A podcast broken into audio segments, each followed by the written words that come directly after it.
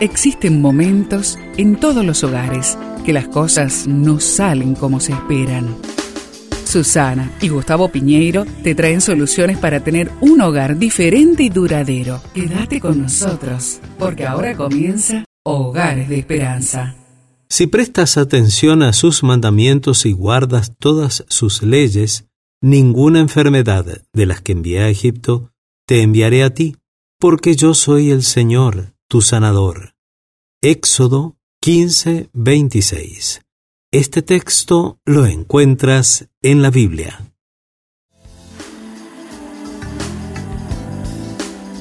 Muchas veces olvidamos que Dios no solo hizo nuestro cuerpo y nuestra mente, sino que además ha dejado registrados en su palabra todos los detalles y principios para lograr su funcionamiento pleno. Nos corresponde a nosotros comprender y aplicar esos principios para que, como familia, podamos disfrutar de buena salud, tanto en el terreno físico como en el área mental.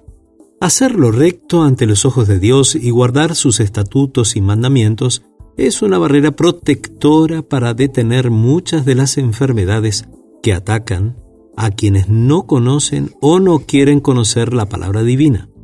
Dios, Dios como nuestro sanador, nos previene de enfermedades que son ocasionadas por la violación de principios tanto alimenticios como emocionales. Esto no implica que alguna vez no podamos enfrentarnos, pues tenemos que reconocer que vivimos en un cuerpo mortal y en un mundo caído. Pero sí somos responsables de no acelerar un proceso degenerativo que pudiéramos evitar. La fórmula es sencilla. Prestar atención a los mandamientos de Dios y guardar sus leyes. ¿Qué te parece si en familia tienen fotos de médicos, enfermeros, mm, medicinas, hospitales, y ahí intercambian unos breves momentos con los hijos en cuanto a los sentimientos que uno experimenta cuando está enfermo.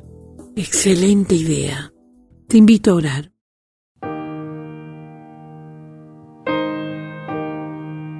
Amado Dios, bendito Padre, ayúdanos a tener el deseo de escuchar tu voz atentamente en todo aquello que nos enseñas para poder lograr una salud integral.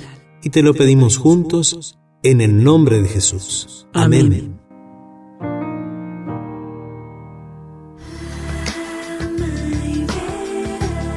Esperamos que el tema de hoy, junto a Susana y Gustavo Piñeiro, haya traído la esperanza a tu vida.